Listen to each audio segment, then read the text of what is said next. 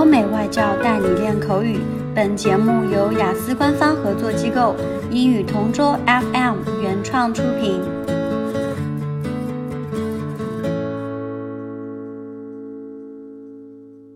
This is English Partner Topic Answers recording. For further information, please visit our website englishpartner.taobao.com.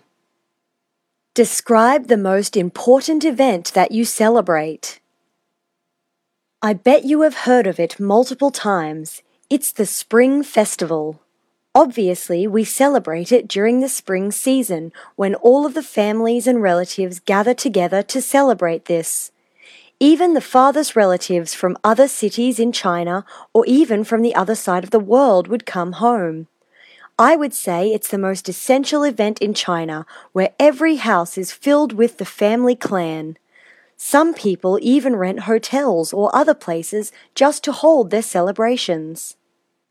When I was young, I used to regard this as just a happy day that is full of fun because I would see my cousins and play with them again. But now it has become more meaningful to me you realize that after all the hardship and pressure life gives us, in the end, we can still be happy. That despite all the fights we have, we can still reconcile and be made whole again. We get this feeling of missing our relatives, even when there are times we hate them the most. And that is the life lesson that Spring Festival taught me. Additionally, it's about new beginnings. If you have had all the disgusting experiences in the past or now, you can always start fresh and then receive your beautiful rewards later. One of the exciting moments about this event is when we receive red cards from our friends and family. Eating special dumplings and authentic Chinese food is my favorite part of this festival.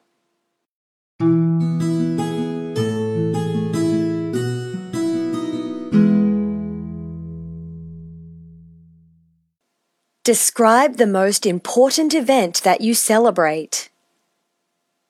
The events in my family would never be complete without the Thanksgiving celebration.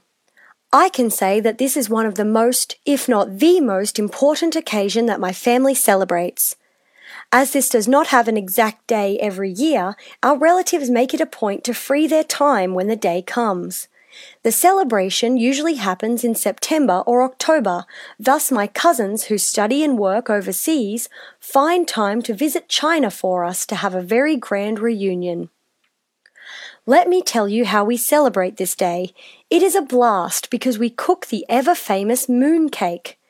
But what makes it more exciting is that the women bake their version of the moon cake and innovate the taste and appearance. Then the men in our family serve as the judges to determine whose mooncake creation is the finest and best tasting.